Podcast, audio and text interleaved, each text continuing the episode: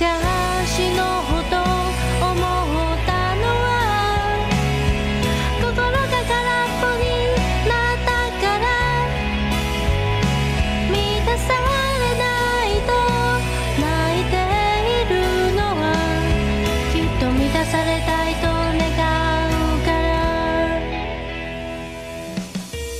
各位听众，大家好，欢迎回到为你点歌，我是海豚熊。刚刚大家听到这首歌是由 KP 所演绎的中岛美嘉的《我曾经也想过一了百了》，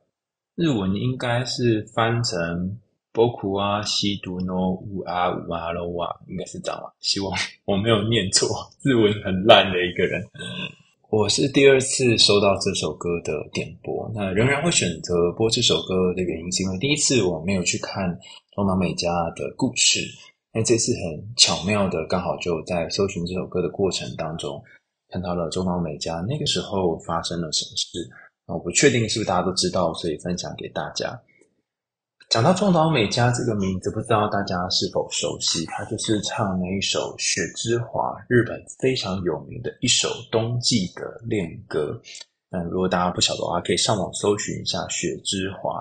光是日本就有十九位艺人翻唱，那更不用说是台湾，还有各地全球的不同的歌手们。他每次唱这首歌的时候，你就会觉得哇，好像下雪了。好像你在等待一个人，等待一个在这个季节才会出现的人那种。有点甜美幸福的感觉，但中岛美嘉蛮特别的一件事情是，她虽然是歌手出身，而且很早就到达了她事业的高峰，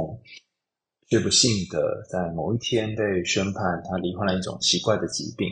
就是耳咽管跟喉咙这边堵塞，有点像是你搭飞机的时候，呃，飞机随着航行的过程慢慢上升，然后会觉得好像耳朵有那种胀胀的感觉。你可以想象这种感觉，它是持续很长的时间。就你只要醒着，应该说，不论你醒着或没有醒着，它都是这个样子。只是你醒着会感觉到而已。你可以想象这种样子吗？他可能听不到自己的声音，然后后来又因为过度使用嗓子，连发出声音都没有办法。在这种没有办法听见声音、没有办法唱歌的过程当中，他其实也曾经想过要一了百了。所以这首歌是他在复出之后就休养了一阵子之后呢，重新又站上舞台开始唱的一首歌。那虽然很多人都会知道说他跟先前全盛时期比起来没有办法再那么准的唱在音准上面，因为虽然呃喉咙修养好了，可是耳朵仍然是听不见自己的歌声。所以在这样的情况下，他甚至只能够用跪下来，然后用手去摸那个舞台的音箱。来感觉到现在的节拍跟节奏，你可以想象一个歌手在这样的情况下是要怎么样唱歌，然后内心的挫折是有多么大。他进入了自己最深、最黑暗的地方，然后也曾经想要过，就是如果这样的话，那不不如就走了吧。可他仍然选择回到歌迷身边，然后仍然感谢歌迷们继续支持。那这整个过程其实是一个很励志，然后讲励志好像有点太正面了，我觉得应该是说。其实应该是他也不晓得该怎么办，然后已经试过各种方法。你可以看到这个人是多么的努力。那其实当初他可能也曾经想要逃跑，或是直接隐退，退出江湖。很多人可能都在这种时候就因为呃生病然后就走了，可他并没有，他选择再重新回到舞台上，直接去面对生命当中的困难。那我觉得人生很多时候也是一样，逃避算不可耻，但你毕竟不可能逃避一辈子，所以短暂的逃避是为了。以后的长期奋战，那等到有一天你终于克服这件事情之后，或许随着年纪，随着你的身体状态，已经没有办法再像当年做的那么好了。但现在的你所呈现出来的样子，也跟多年前不一样。比方说，很多歌迷就在下面留言啊，在这首虽然你没有办法再像以前一样唱到同样的音准，但是这首歌你唱出了我心中的心声，那种在生命绝境的生命力。那我是从哪里得到这些资讯的呢？上网在搜寻的时候，看到一位 YouTuber 叫 Omio Ben，概略的说明一下中岛美嘉整个过程发生了什么事情。里面他引用了两段话，我觉得很值得跟大家分享。第一段话是说：死只要一瞬间的勇气，但是活着却需要一辈子的勇气。这个不是 Omio Ben 说的，是他发现在。呃，中岛美嘉的这个 YouTube 下面的留言里面看到了一小段听众的话，那我并没有完全同意这句话哈，因为我觉得连死都是需要累积很长的一阵子的勇气，所以我觉得死是需要累积一阵子的勇气。那活着我也不觉得是需要一辈子的勇气哈，我觉得活着可能只需要一点点的勇气。你不会是要期待自己每天每天都要活，怎么这样太累了？你要想到明天、后天、大后天就好辛苦。所以当然，你只要想到你活过今天就好了。那个勇气就不需要这么多，但是你只要活过这一秒就好了。然后这个活着本身虽然很辛苦，可是活过这一秒，可能就会觉得还好一些些。所以我觉得这句话可能会改成：死其实是需要一阵子的勇气所累积，那活着呢，是需要一辈子的努力。甚至是你可能在努力跟不努力之间要找到某种平衡点，我觉得这比较像是我内心想的，就是关于生跟死的一个想法。另外一个是 Omiyo Ben 他引述秋田弘，那是这首歌曲的创作者，他讲的一句话，他说这首歌的前半部其实谈了很多非常非常黑暗的东西，然后包含可能连绑鞋带都不会，然后和别人。建立人际关系都没有办法，所以他说，要描写真正的希望的话，就得要先描写最深层的黑暗。所以秋田弘就以这样的一个创作理念来创作这首歌。那这首歌的最后也开始写了一些希望进来。至少唱这首歌的中岛美嘉哦，他在歌词里面唱到说，因为他还有想见的人，因为还没有遇到那个可以和他相遇。可以把它捧在手心的人，他选择继续活下去。那我不确定是每个人都怀抱着这样的盼望，但我觉得活着本身的确是不容易的。呼吸任何一口气，其实对一些人来说可能没什么困难，但对于另外一些人来说，下一秒能不能度过都不知道。今天写信来的这个伙伴，他的名字叫做小 Q P Q R 的 Q。那小 Q 他写来的信件，其实跟之前我们几封也是忧郁症患者写来的信件很像，只是他经历了一个跟中岛美嘉很类似的过程，就是被学校同学霸凌跟排挤。倘若你过去有曾经被霸凌排挤的经验，甚至这个经验影响到现在，都还会时常让你觉得胸口闷闷的，没有办法好好做事情。我经常想起自己哪里不好，那么可能你可以从小 Q 的故事里面。看到当时的你是怎么走出来的？然后中岛美嘉的歌词里面有谈到一段，他在床上看到有一个跪在床上的男孩，我忘记他跪着还是那个男孩跪着，他就跟青少年的时候的自己道歉。我不确定是道歉什么，但我觉得能够做到这件事情其实很不容易，因为你等于是跟当时的自己做某种程度上面的和解。所以当我听到这句歌词的时候，其实我很感动，鸡皮疙瘩都起来了哈。如果你曾经被霸凌，你有曾经回到那个十几岁的，或者是十岁以前的你，当时被霸凌的你身边，跟他好好道歉，告诉他说你没有错，但是我竟然没有好好的照顾你，然后让你受委屈了。你曾经有这样跟他说过吗？如果没有的话，你可以试试看，或许会有不一样的结果。接下来我们就来听由小 Q 所点播的信件，找一个舒服的位置，我们要来听小 Q 的信件喽。亲爱的海带兄，我是香港人，有忧郁症，长达差不多十年。在这段过程当中，我的情况反反复复，有时候变得比较轻微，有时候比较严重。现在的时间来到了二零二三年的七月，相较于其他的时刻是比较轻微的情况。忧郁症为我带来了极大的身心折磨。我每晚都彻夜难眠，不是眼光光等天光，就是不断的做着被追杀、被批评、被鞭尸的噩梦。在学校，我几次崩溃到躲在洗手间大哭，其他同学都认为我是神经病，甚至有些同学向校方投诉，要求学校踢我出学校，只因为我患上了忧郁症。他们觉得我没有办法做功课，会影响到他们的学业。可是，老实说，我能够按时去上课，也能够按时的交功课，我甚至还能够打工帮自己赚钱。同学们的嫌弃还有歧视，让我非常不好受。家人的不理解、责骂跟批评，有让我一种想要死的感觉。最难过的是，我妈讲一句话是：“你为什么要把自己逼得好像是一个神经病人一样？”这让我陷入了更大的恐慌。老实说，为了让自己能够好过一点，我隐瞒着全部的人去寻求大学辅导人员、专业的社工、心理师等人的协助。我也接受了艺术治疗跟心理辅导。在这当中，虽然有点好转，可是我内心仍然有很强烈的孤独感。我觉得自己被世界抛弃了，家人持续的批评、不信任和种种打击，成为压垮我的最后一根稻草。在二零一八年六月，我默默计划了一场自杀。我不回复朋友的讯息，然后走去香港的赤柱大街吃了最后一餐饭，在一间教堂旁边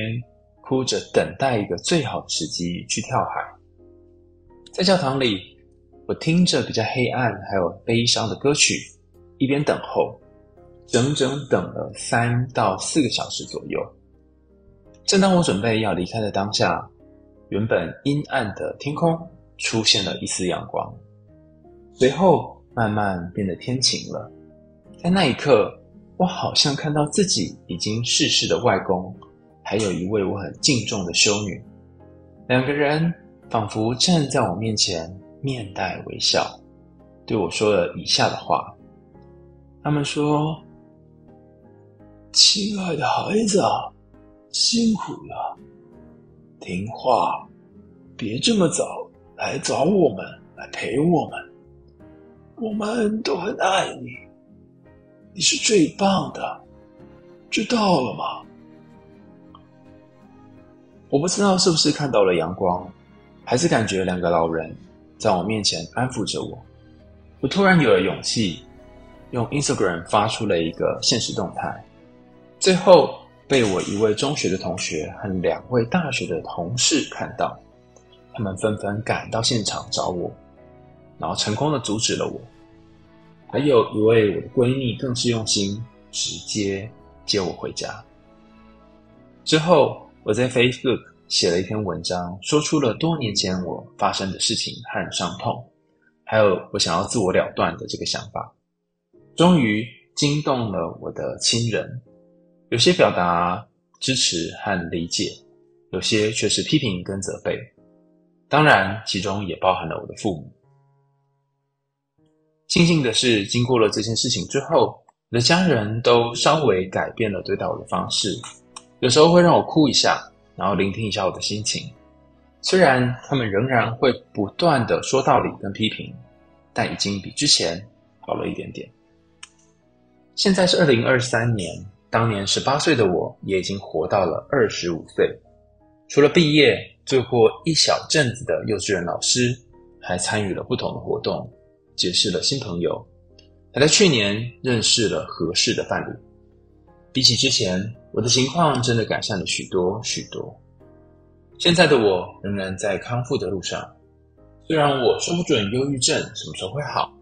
但我不会再放弃自己的生命以及真心对待我的人。希望我的故事能让同样面对不同心理疾患的人知道，You are not alone，你不是孤单的。再次提起这个故事，我觉得。当时自己没死掉，真的是太好了。提，谢谢你提供一个给予人们可以分享他们故事，还有能够去担负他们所担心的事情的一个平台跟通道。我也希望大家都可以在往后的日子里面珍惜自己所拥有的一切。当你在那个还没有办法从黑暗当中走出来的时候，稍微再等一下下。很可能接下来出现的就是岛屿的天光。这是来自于小 Q 的点播，不知道大家听了之后有没有什么想法，或是有什么画面？我想跟大家分享一件事啊，就是我发现我身边有几个经常会把自杀挂在嘴边的朋友，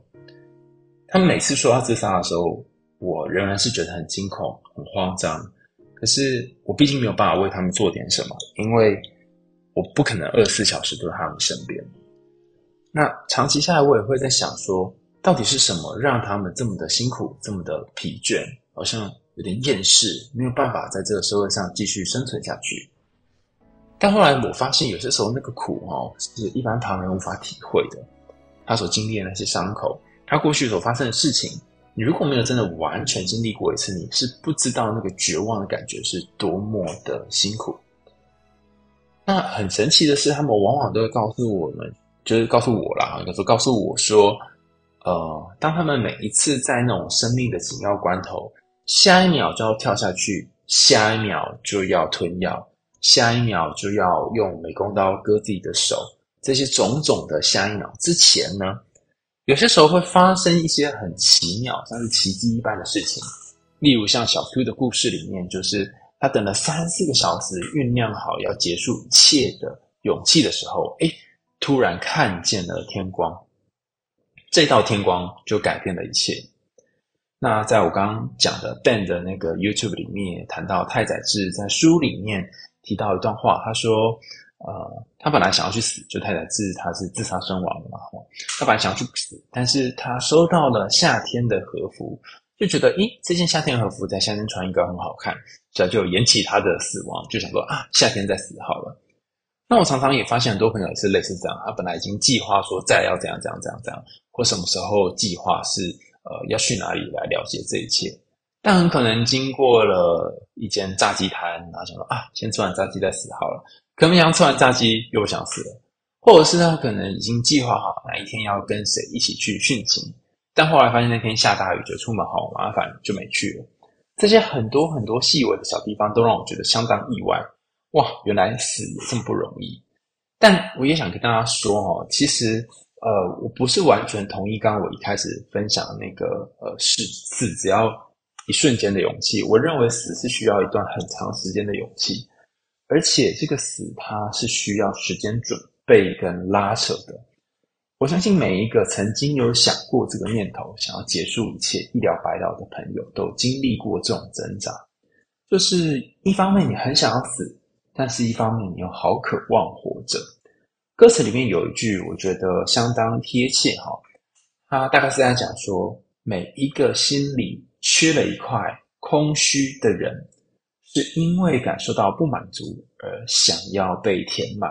因为想要被填满，但是却没有办法被填满，所以才哭泣。那这个空虚并不是你的错，这个不舒服的，好像一无所有的感觉。并不是你不好，而正是因为这个空虚的感觉，让你很想要被一个东西给填满，很想要拥有那种安稳的感觉。以前发生的事情，不论是同学朋友是被学校霸凌等等，这些是几乎无法改变的。就算再回到那些时刻，也还是无法再改变。可是，就算是这样，你也可以想着，就是我现在拥有这个空虚，它空虚就像是某种动机。你可以让这个动机推动到哪里去呢？中岛美嘉在现场演唱这首歌的时候，有跟大家特别叮咛说，请大家一定要听到最后。他唱到一半的时候，几乎是整个用嘶吼、嘶吼、嘶吼是什么？嘶吼的方式来唱完它。然后你可以感觉到他那个歌曲里面的震撼力跟生命力，也可以理解他是如何经过那个生命中最黑暗的时刻。就你几乎是可以从他的现场表演当中看到那些很多张力的东西。那在这首歌后面，刚刚前面有谈到，有一个少年，他就跪在床上，然后好像有一种孤寂跟寂寞的感觉。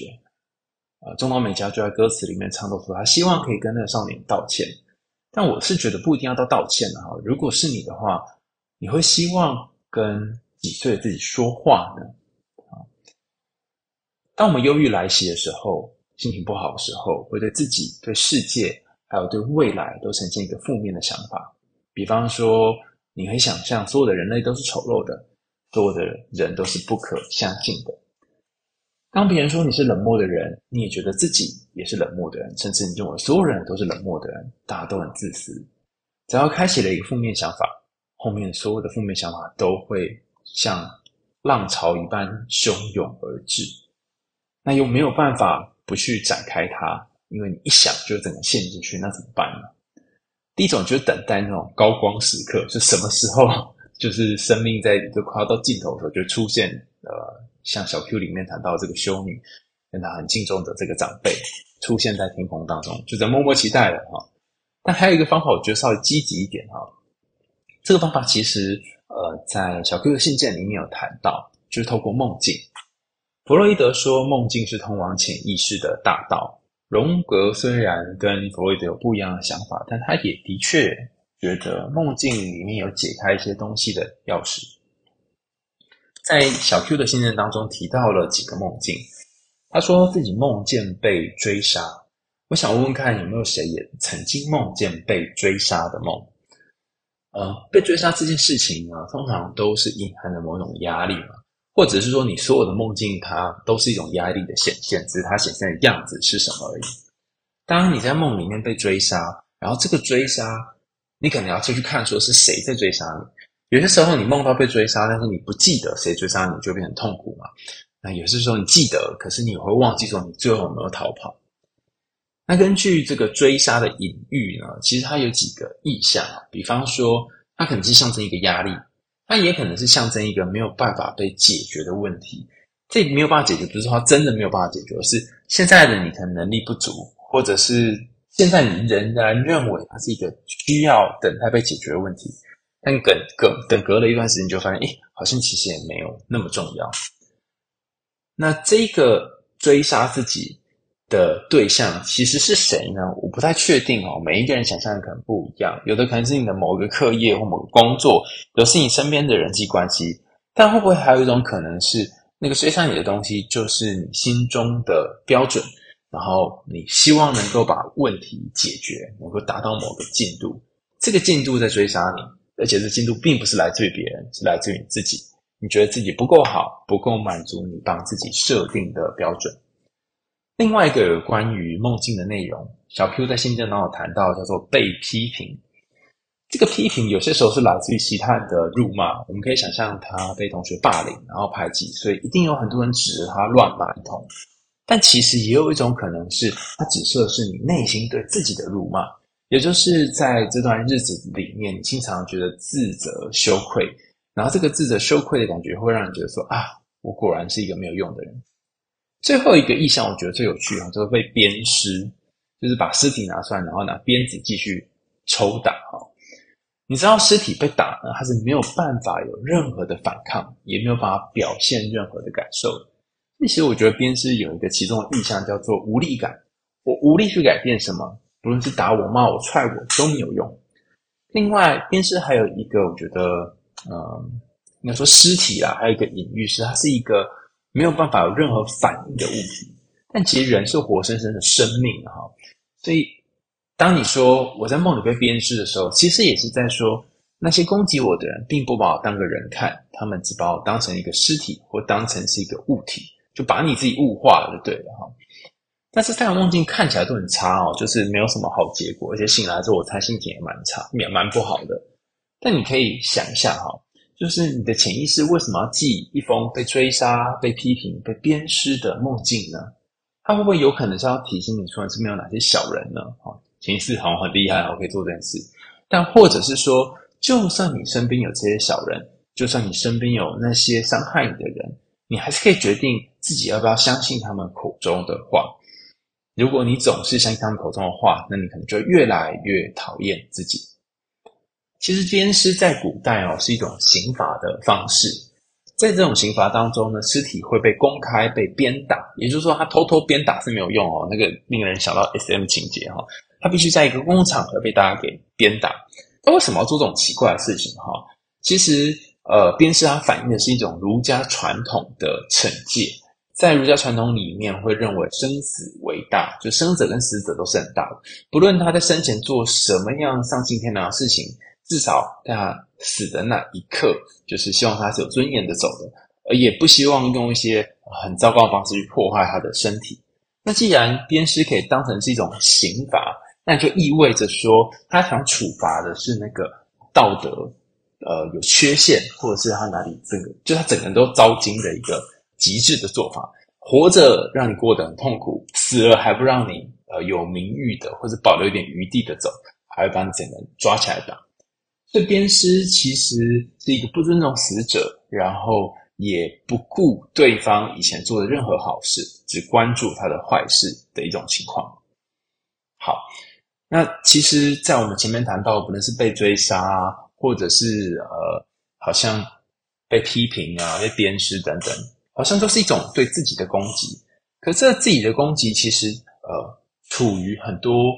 东西的结合，哈，什么叫处于很多东西的结合呢？嗯，先看有没有什么比较好的例子，哈，在荣格的个体化理论当中，其实谈到，呃，刚刚前面谈到三种状况都是内在的，有一些冲突跟压力。那压力往往来自于当事人内心没有办法接纳的部分，就是所谓的阴影。那些压抑的情感、压抑的感受，就会变成那些追杀你、批评你、哈、鞭尸你的人。换句话说，可能正在打着你的人，并不是别人，而是你自己。你可能很希望脱离你目前的身份、目前的习惯，而是目前的生活方式。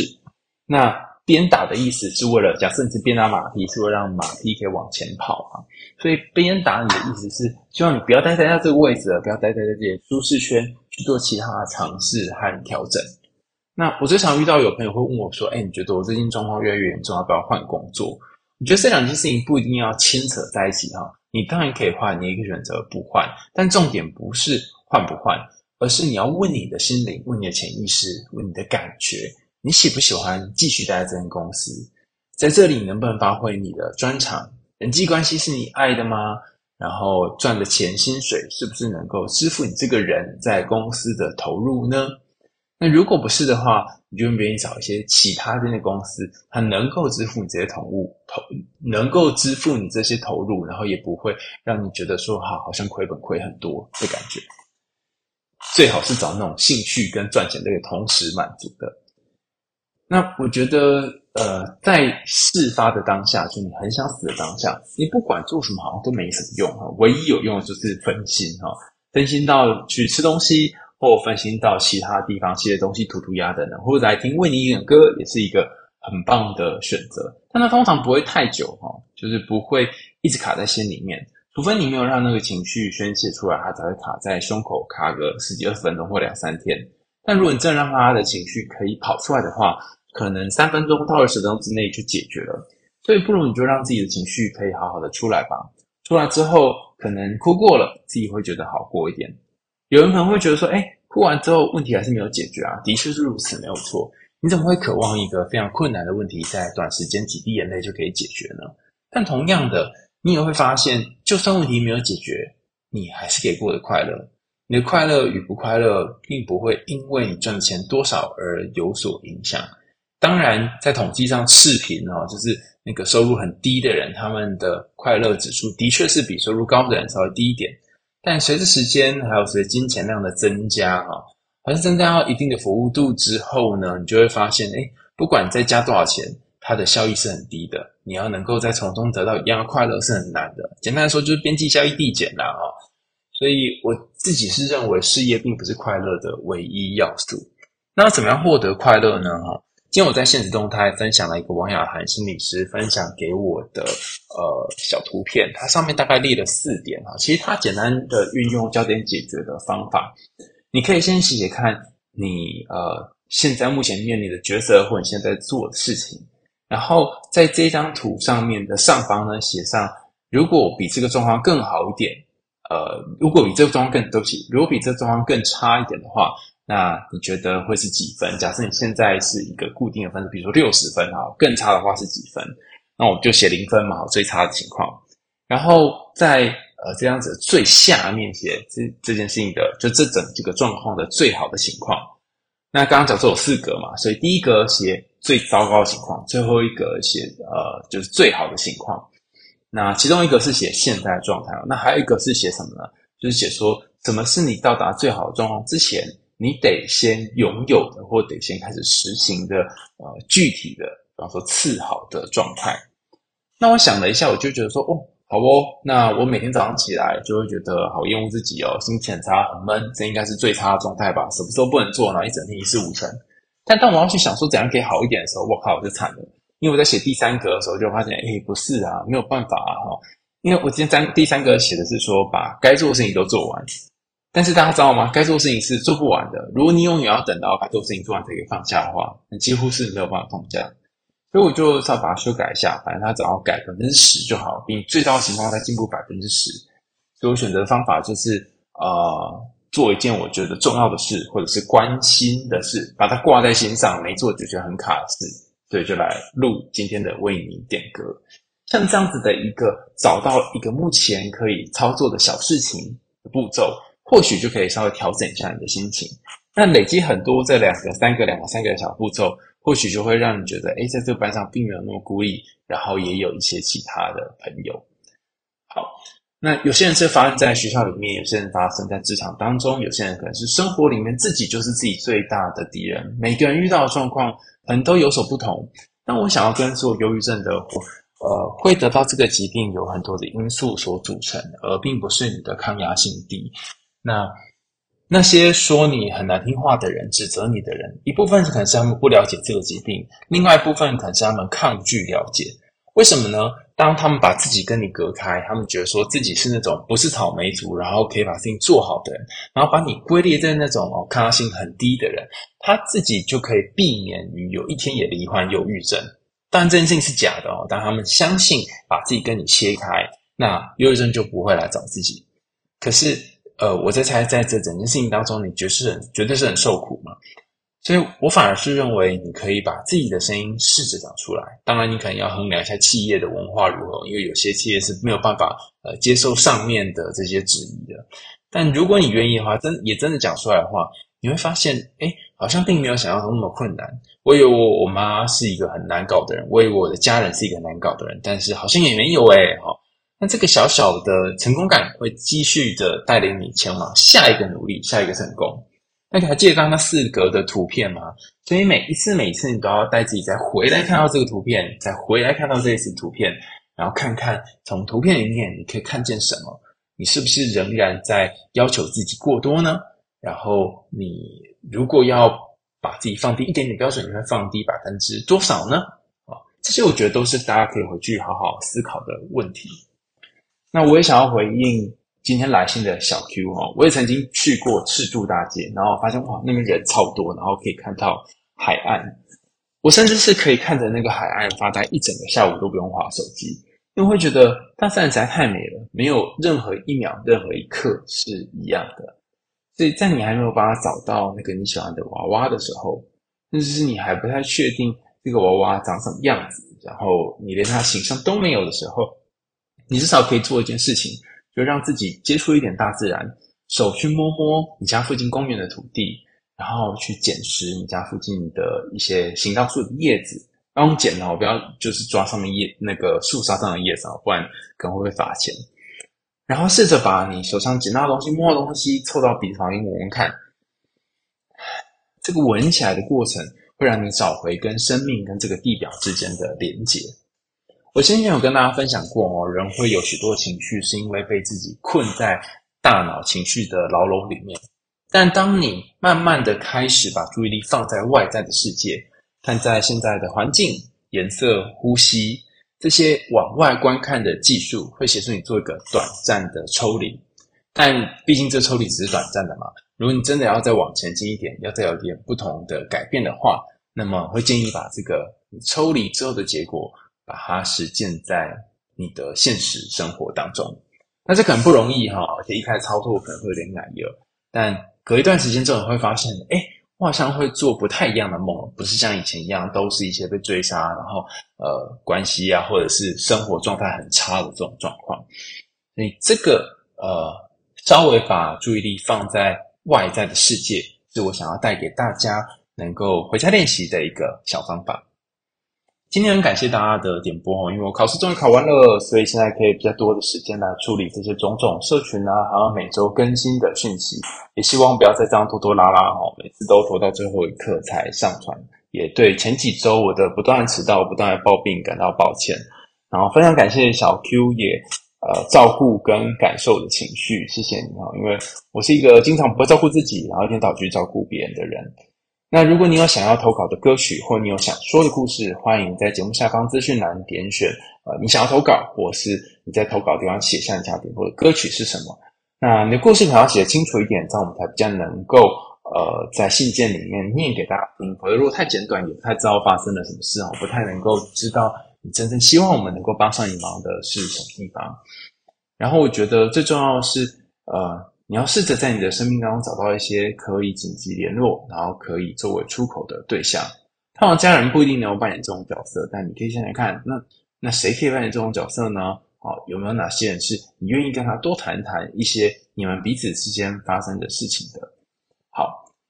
那如果你还有想要听的歌，但是你不太知道你想听什么歌哈，就是觉得你有个故事，你可以把故事写来，然后说哦，请 KB 帮我点一首歌。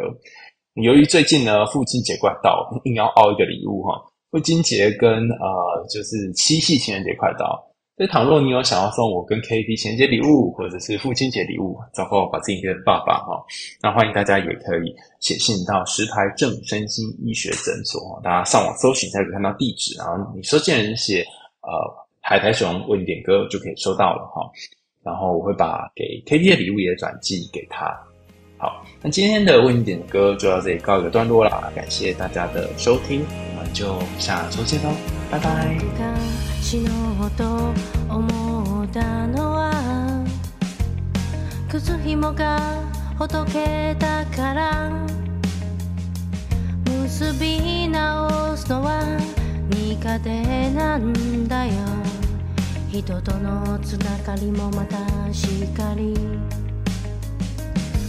僕が死のうと思ったのは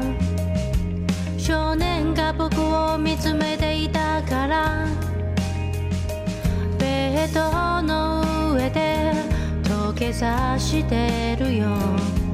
あの日の仆にごめんなさいとパソコンの薄明かり绍介の部屋の生活音。インターホンのチャイムの音耳を塞ぐ鳥かこの少年。見え